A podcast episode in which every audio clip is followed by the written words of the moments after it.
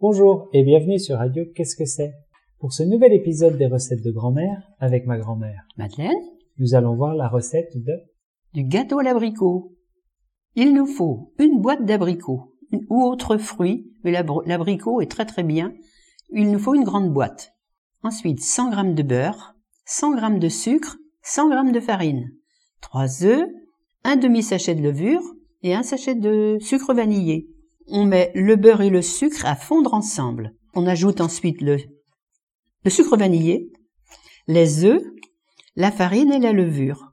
Mettre dans le moule la pâte, disposer les abricots dessus et cuire au four 30 minutes dans un four à 190 degrés à chaleur tournante. Quand le gâteau est cuit, l'arroser chaud avec le sirop chaud. Servir très frais de préférence.